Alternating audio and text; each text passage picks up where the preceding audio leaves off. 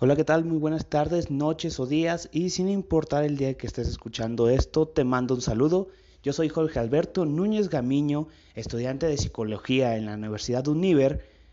y este es el tema que, que elegí para la clase de modelos de intervención infantil y adolescentes, que es la importancia de la entrevista que debemos de tener con los niños en el psicodiagnóstico y claro que empezando con esta entrevista quería hablar de los tres tipos que hay que nos vamos a enfocar para poder obtener la mayor información posible. La primera de las entrevistas que tenemos es hacia los padres. Ellos se desarrollan con el niño desde casa y son los que nos pueden proporcionar información de cómo él se comporta ya sea en la escuela, en la casa, con ellos, esos estilos de comportamiento que tiene, cómo juega, cómo son sus conductas ante las obligaciones, ante sus quehaceres, cómo interactúa con sus hermanos, con otros familiares o con otras personas fuera de la familia. Y es que con esto podemos empatar con las otras entrevistas que haremos para el diagnóstico. La siguiente es la entrevista al maestro,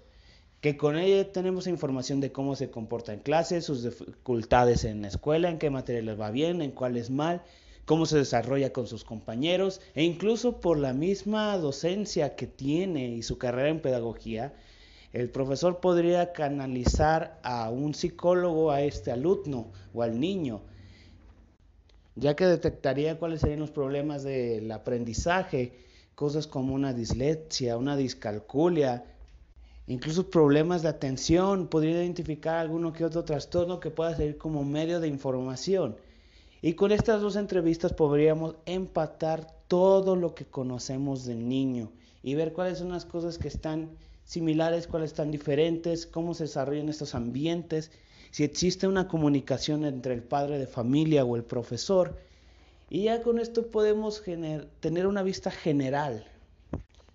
Ahora pues con todo esto dicho, en el diagnóstico y la importancia de la entrevista, pasaremos a la tercera entrevista que debemos de realizar que es hacia el niño. Con esto, la diferencia de hacer las preguntas y tener un esquema preestablecido que podemos modificar según el contexto del comportamiento del niño,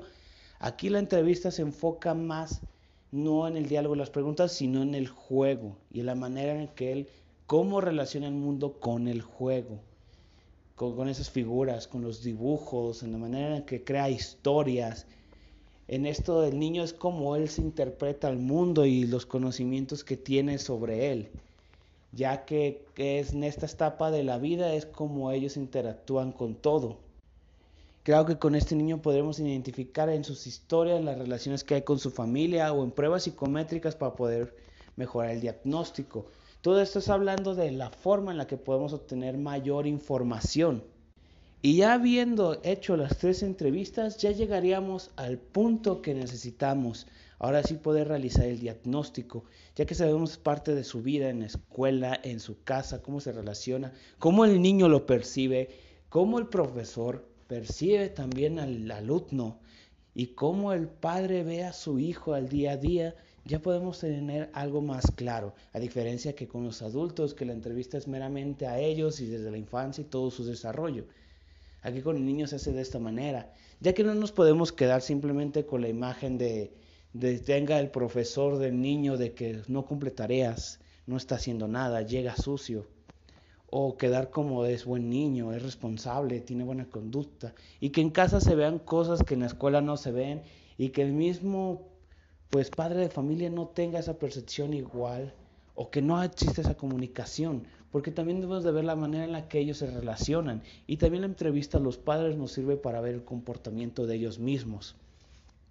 También no nos podemos quedar solamente con la idea del niño con los juegos o con una interpretación errónea sobre que ellos tengan de algún suceso que deba de ser explicado por, por un adulto.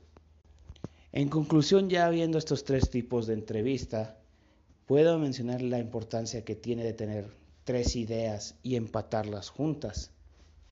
La importancia de ser empático, de escuchar, de tener un esquema correcto de preguntas, porque también hay que saber cómo realizarlas, que no sean confusas y que con el niño qué tipo de juegos vamos a tener para que no se enfade. Bueno, con esto me despido. Por mi parte ha sido todo. Soy Jorge Alberto Núñez Gamiño, estudiante de psicología en línea por la cuarentena de la carrera de psicología en la Universidad Univer. Y este es el tema de la importancia de las tres entrevistas. Hasta luego. Nos vemos hasta la